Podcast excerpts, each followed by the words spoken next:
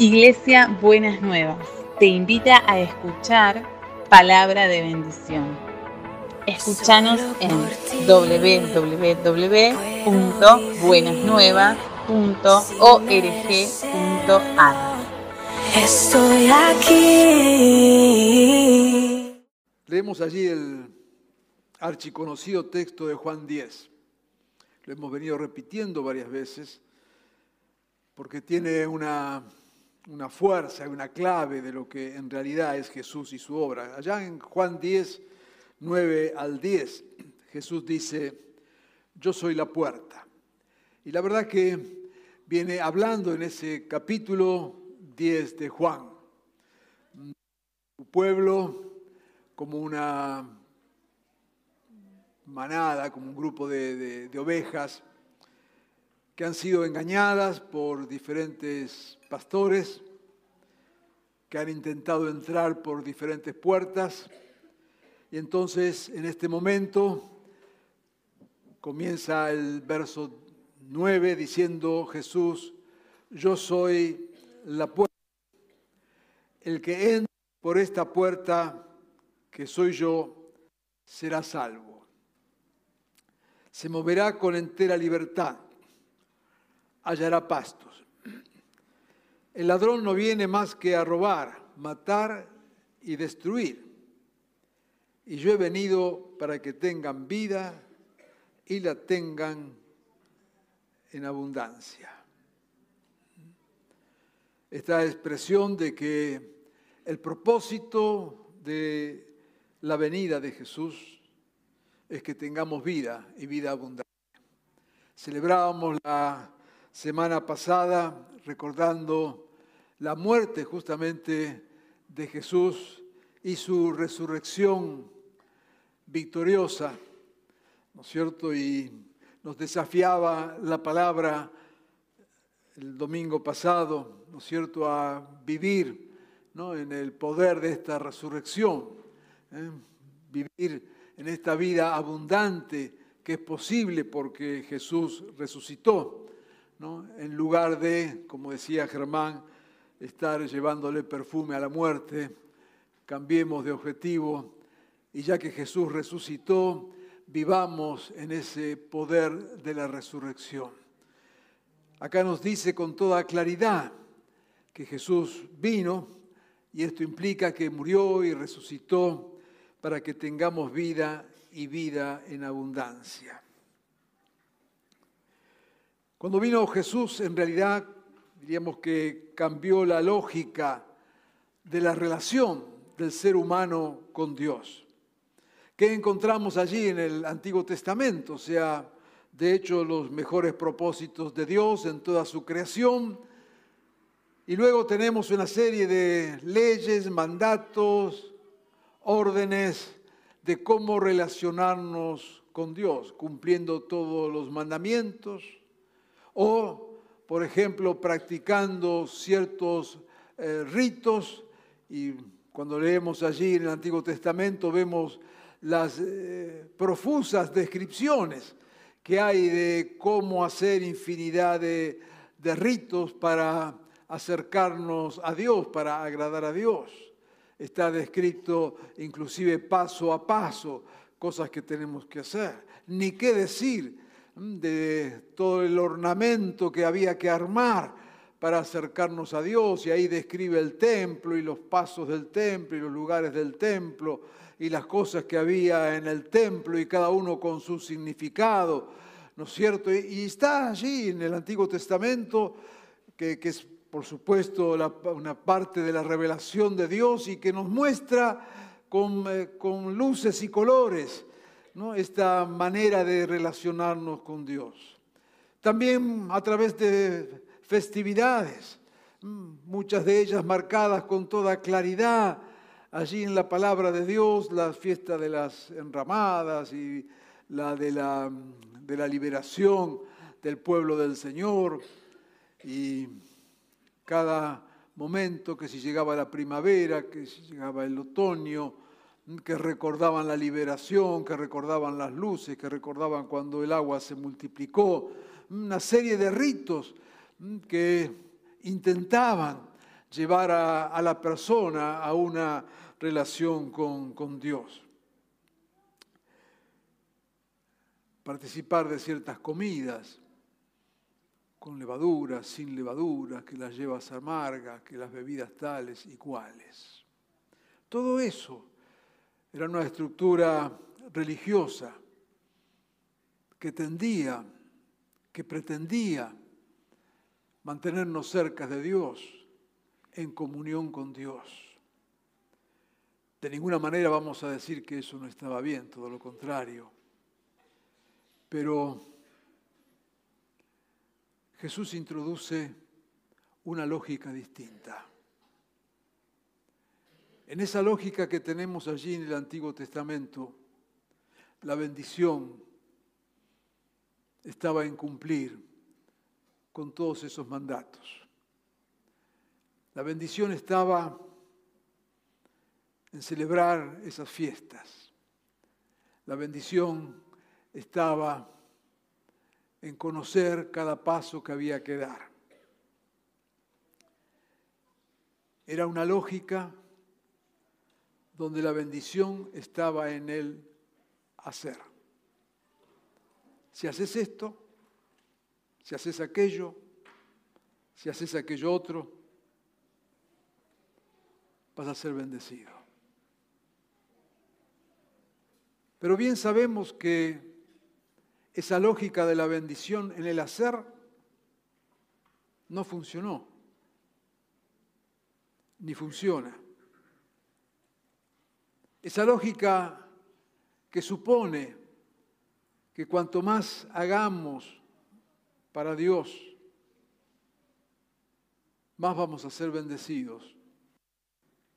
Es una lógica que no funciona.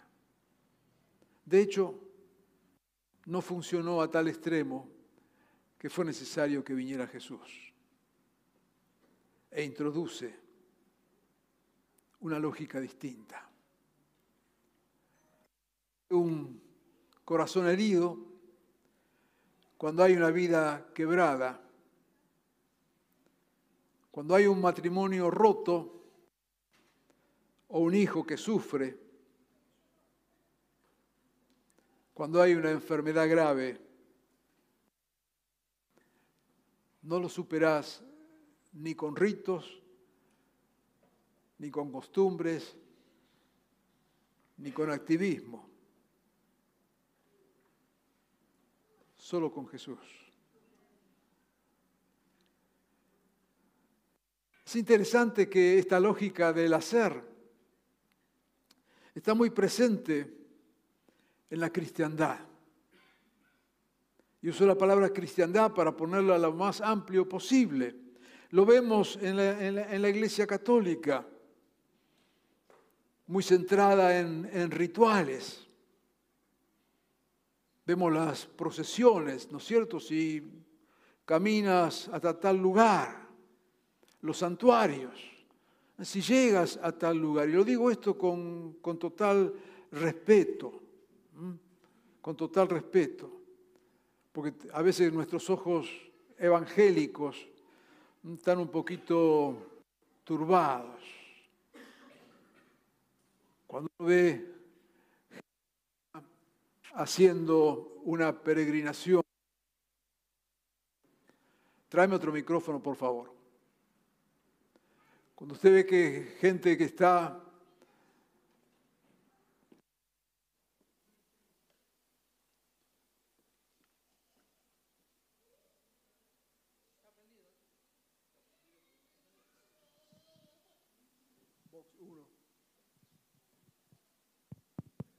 De paso, traten de arreglar esto antes de que venga el culto. Así, de paso. Cuando vemos gente caminando a un santuario o en una procesión, creo que tenemos que valorar que allí hay una necesidad y que esa persona es todo lo que conoce y que por lo tanto se involucra en esa actividad esperando recibir alguna bendición. Pero bien sabemos que podés caminar kilómetros, ir a lugares sagrados, pero nada de eso cambia tu situación. No hay vida, hay ritos, hay cumplimientos. Pero lo mismo ocurre en la iglesia evangélica, que no estamos exentos de estas cosas. Quizás lo hacemos de, no quizás, sino que ciertamente lo hacemos de otra manera. Muy centrados en el legalismo. Hay mucho legalismo en nuestro medio. Si cumplimos con tales y cuales cosas, por supuesto que tenemos que vivir una vida que agrade a Dios, no estamos diciendo eso.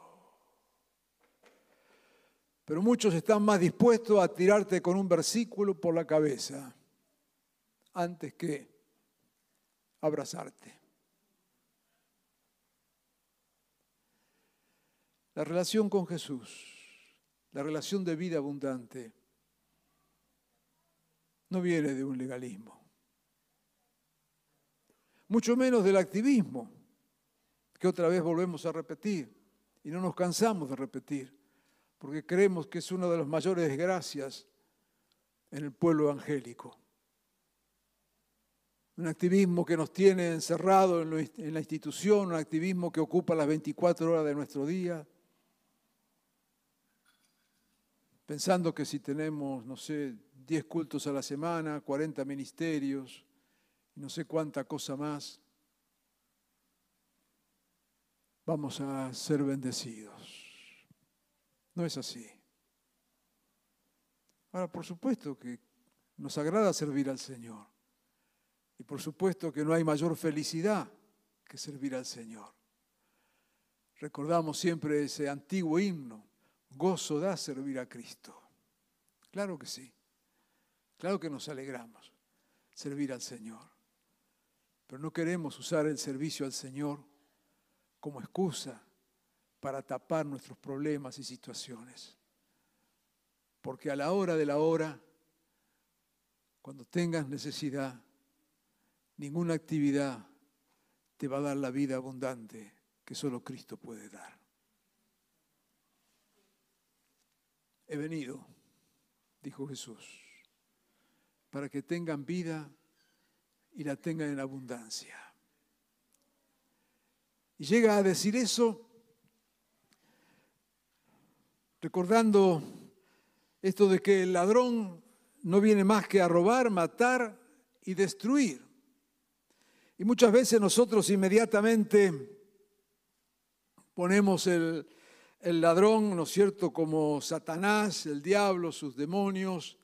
Y es cierto, es cierto que, vino también a robar, pero usted que me conoce sabe que yo me he transformado en una especie de abogado defensor del diablo porque le echamos más culpa que la que el pobre diablo tiene.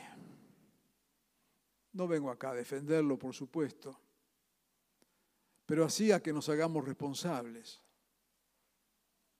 No todo es del diablo, no todo, mucho sí.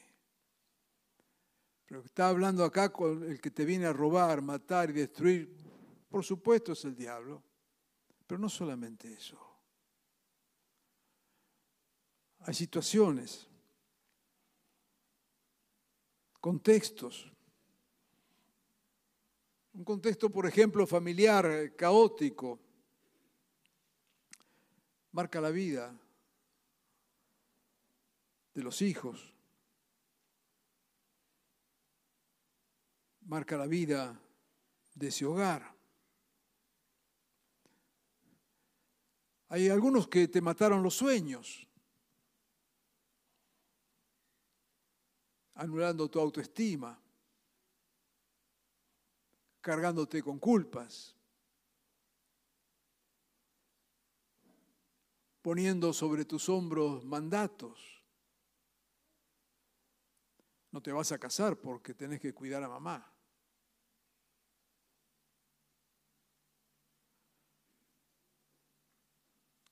Otras vidas que han sido destruidas con abusos, violaciones en el propio hogar.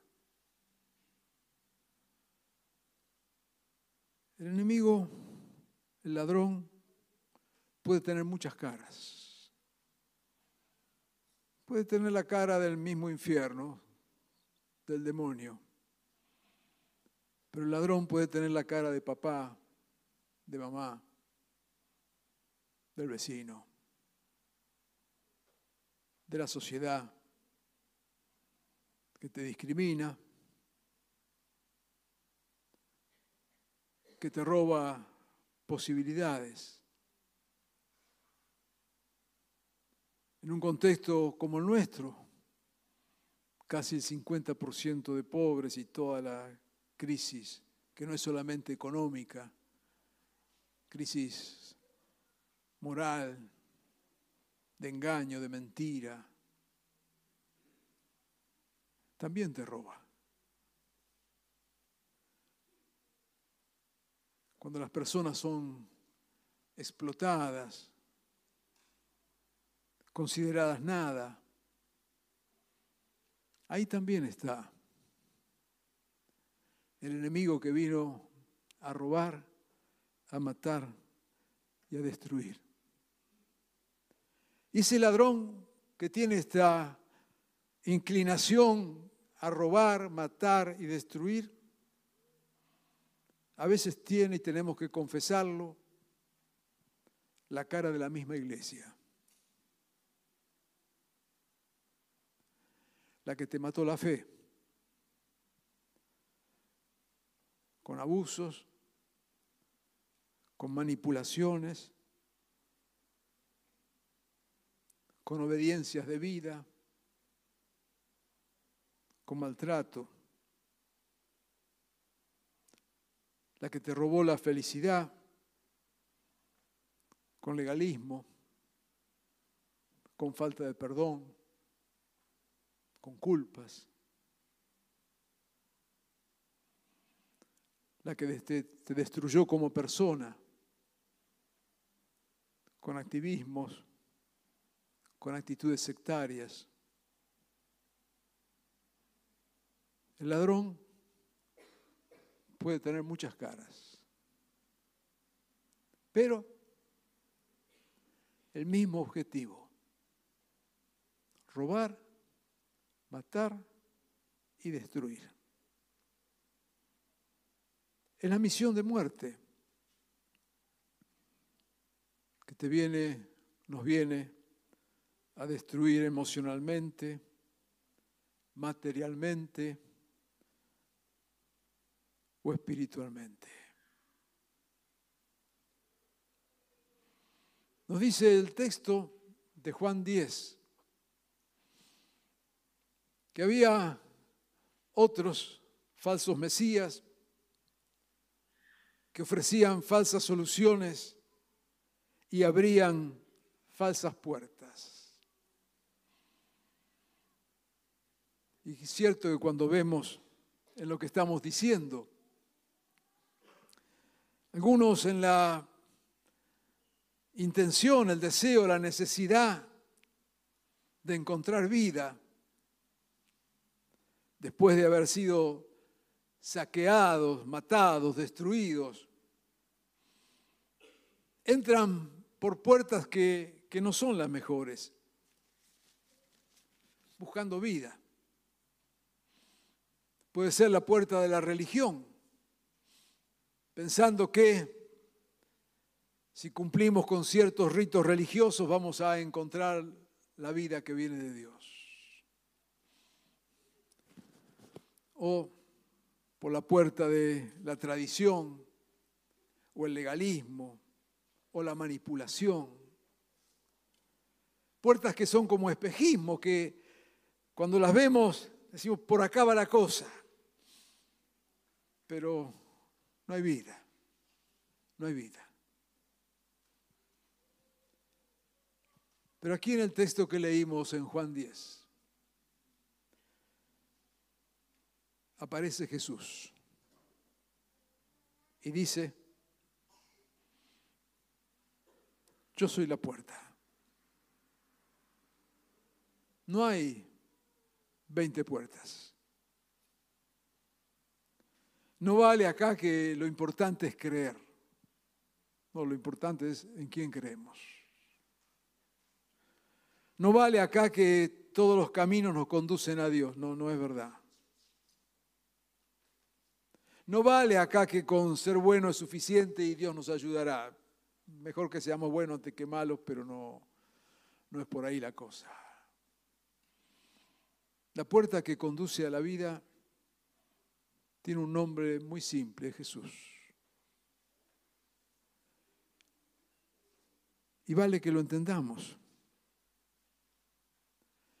Porque dice el texto que cuando entramos por esta puerta, que es Jesús, leímos, dice, el que entre por esta puerta será salvo, se moverá con entera libertad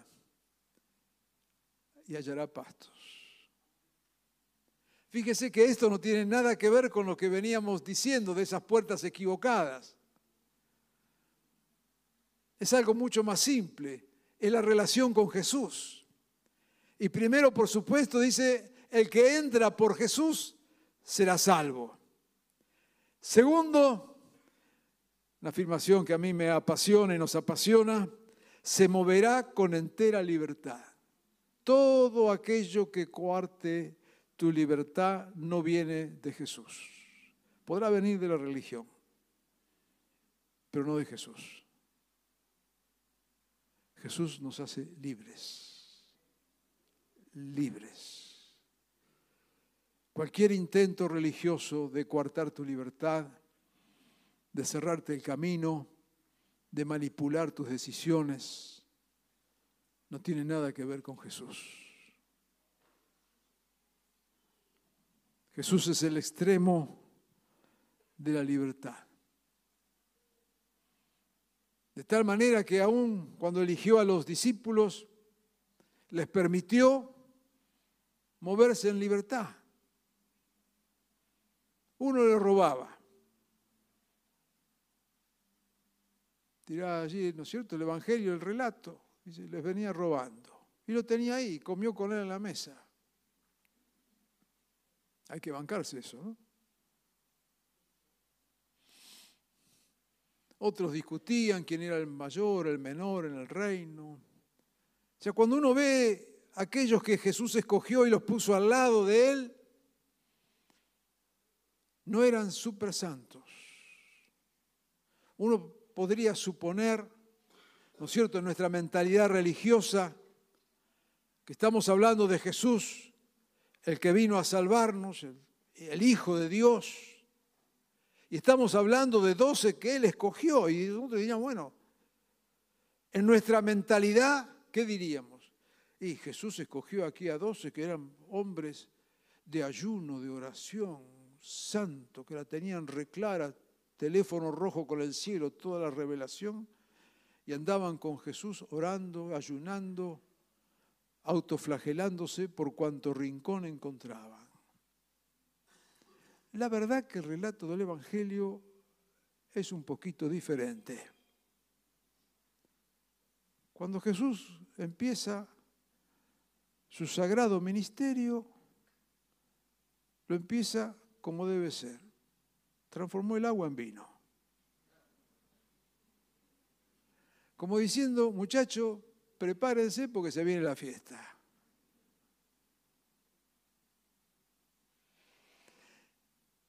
Y después, claro que oraban y ayunaban. Pero comían, hacían fiestas, participaban con la gente, porque traía vida, no traía religión, traía vida. Y entonces aparecían los religiosos de, la época y decían, este no puede ser. Este no puede ser, este dice, come con pecadores, este, este no va. No está calificado, no cumple con los ritos. Había que lavarse las manos y los discípulos no se lavaron la mano. No había que hacer nada hoy sábado y justo estos tipos se le ocurrió sanar a uno. Dice, esto no, no va, no va, no a andar. He venido para que tengan vida y la tengan en abundancia. No he venido a cumplir ritos, he venido para que tengan vida. No he venido para ser religiosos, he venido para que tengan vida. Por eso dice, el que entra por esta puerta será salvo y se moverá con entera libertad. Esa es la vida de Cristo. Claro que en la libertad, cuando nos movemos todos con libertad, vamos a, chocarnos, vamos a ver que de repente hay cosas en el otro que, que no terminan de cerrarme. Tendremos que aprender a convivir, tendremos que aprender a ceder, tenemos que aprender que en la diversidad de Cristo somos también diversos nosotros. Y apreciamos y valoramos la diversidad. Qué bueno, Jesús, que nos hiciste diferentes y que nos aceptas diferentes. ¿No le parece extraordinario eso? Para mí es fabuloso. Es fabuloso. No es fácil encontrar esto, es, es, ir contra la corriente. La diversidad es ir en contra de la corriente. La iglesia siempre es contracorriente. El mundo y aún muchas iglesias te quieren formatear de que somos iguales y si te salís del cuadrado, sos inaceptable. Acá somos tan abiertos que somos los del pañuelo verde, porque los del verde sí que somos abiertos, nosotros somos, somos tan abiertos que estamos solo con los verdes. Y acá estamos los otros abiertos que somos los del pañuelo celeste. Y somos tan abiertos que solamente bancamos a los celestes. Ah. Ese es el pensamiento mundano. Acá en esta iglesia solamente cantamos dos himnos, una ofrenda y una predicación de 15 minutos. Y se acabó. ¿Querés predicar 25? No fuiste. Acá la santidad se mide de esa manera.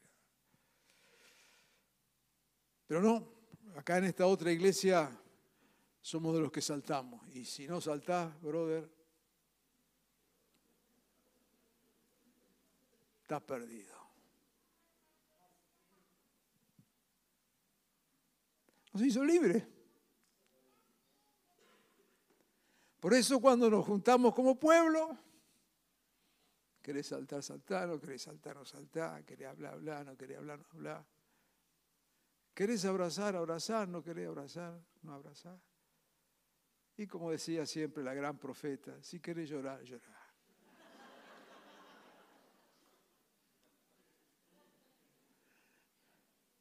Vino para que tengamos vida. Y entonces dice, yo soy la puerta, el que entra por acá, no por las puertas equivocadas de lo institucional, de todo eso que hablamos, el que entra por acá será salvo, se moverá con libertad y hallará pastos. Siempre hay alimento fresco con el Señor. Siempre. Esto de pastos él no, no está hablando de, alimento, pero no solo de alimento, de ese alimento eh, fresco. ¿eh? A veces estamos cansados de comer alimentos viejos que hemos guardado en nuestras alacenas santas, puras y religiosas. El pasto del Señor se renueva día a día. Encontrará pastos encontrará alimento. El que entra por esta puerta. Yo he venido, decía Jesús, para que tengan vida y la tengan en abundancia. Para esto, entren por esta puerta que yo soy, decía Jesús,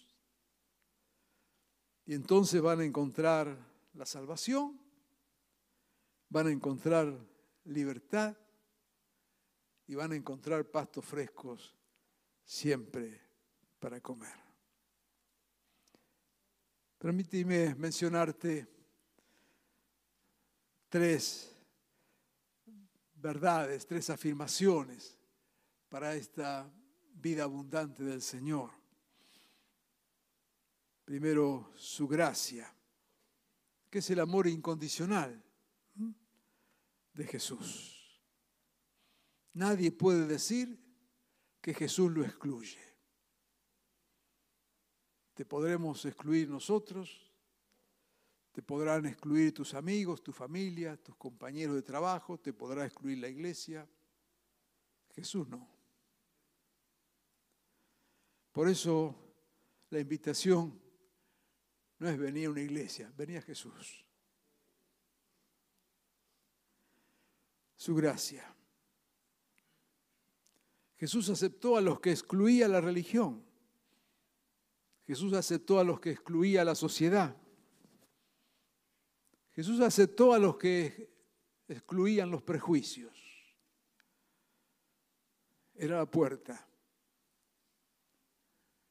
abierta, que si entrabas por esa puerta, si entramos, nos encontraremos con salvación. Segunda afirmación tiene que ver con su perdón. Colosenses 2.13 dice que nos dio vida perdonando todos los pecados. Los pecados grandes, los pecados chiquitos, los pecados mortales, los pecados veniales, los pecados. Así que si eres pecador o tienes algún pecado ahí presente, tu pecado jamás, será más grande que la voluntad de Jesús de perdonarlo. Quizás yo no te pueda perdonar. Quizás no tenga la fuerza, el valor, la sabiduría, la conciencia para perdonarte lo que hiciste. Pero Jesús sí. Cuando entras por esa puerta, hay perdón. Y repito, nunca tu pecado será más grande que la capacidad de Jesús de perdonarte. Y por supuesto su poder. Colosenses 1.13 dice, Él nos libró del dominio de la oscuridad y nos trasladó al reino de su amado Hijo. Nos ama, nos abraza, nos perdona y nos da poder para vivir en esta vida abundante. Yo he venido, decía Jesús, para que tengan vida y la tengan en abundancia. Yo quiero invitarte, invitarnos en esta mañana a que en verdad entremos por esta puerta que es Jesús. No vale que me digas, yo soy cristiano bautizado. Está bien, claro que sí. Vas a ir al cielo, no hay ningún problema. No vale con que me digas soy evangélico desde la cuna. Qué bueno. No vale que me digas siempre estuve en la iglesia bienvenido. No vale que me digas, sirvo al Señor desde hace tantos años. Qué bueno.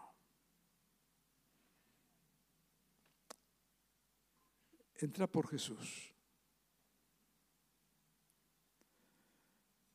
Abrázate a Jesús. Todo lo demás tiene sentido.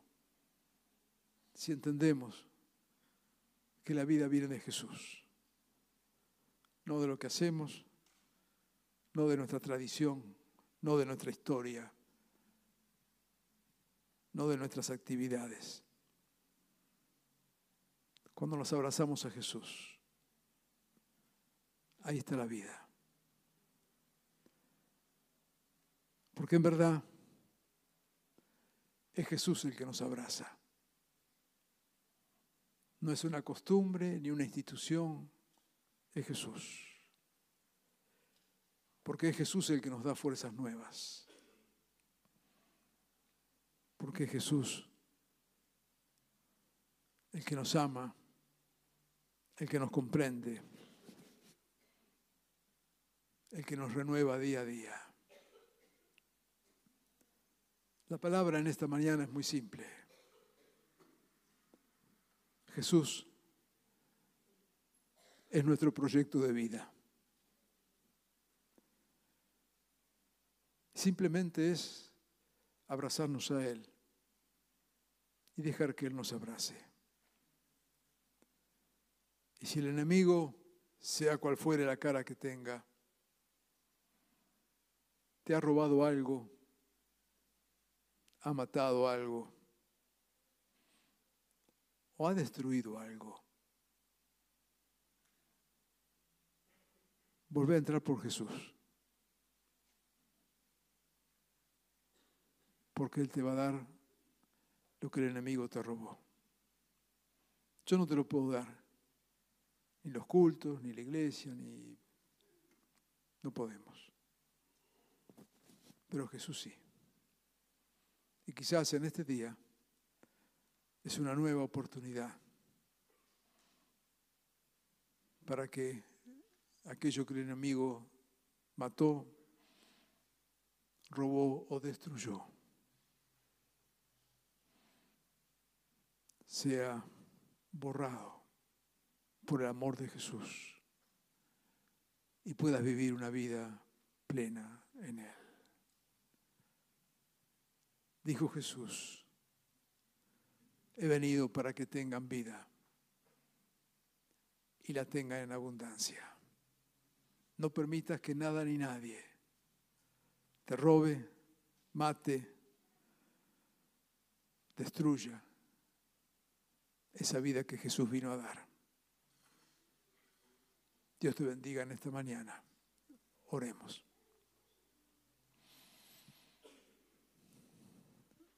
Amado Jesús, es verdad que vos sos la puerta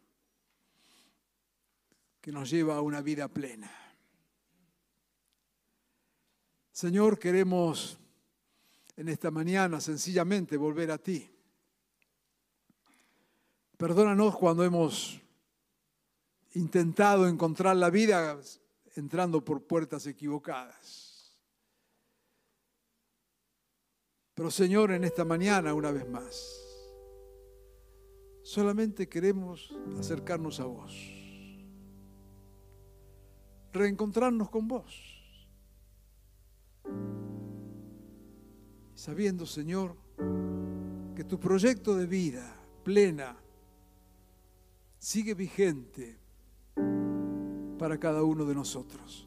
Te ruego en especial, Señor, por aquellos que están aquí, como aquellos que nos siguen en los distintos medios, que quizás en este tiempo están atravesando situaciones de dolor, de aflicción, de lágrimas, de soledad, de angustia, porque en alguna área el enemigo que tiene muchas caras le ha robado ha engañado, ha destruido. Señor, que este sea un día de reencuentro contigo. Que este sea un momento, Señor, donde simplemente puedan reencontrarse con tu amor y tu gracia. Porque solamente vos, Señor, podés sanar los corazones, solamente vos podés restaurar las vidas. Solamente vos, Jesús, poder darnos de comer los pastos que necesitamos. Solamente vos, Jesús, nos podés llevar a vivir una libertad quizás no hemos conocido. Señor, en esta mañana y en este momento, queremos entrar por esta puerta, reencontrarnos contigo y decirte, Jesús, danos de tu vida y vida abundante.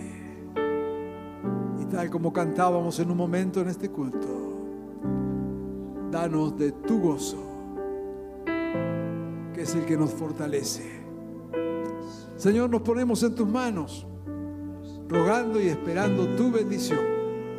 Y sabemos que no seremos defraudados, porque tu gracia abundante sigue alcanzando nuestras vidas. Te creemos, Señor, que a pesar de todas las artimañas del enemigo, vos estás para darnos vida y vida en abundancia. Lo esperamos y lo creemos, Señor, en tu nombre. Amén y amén.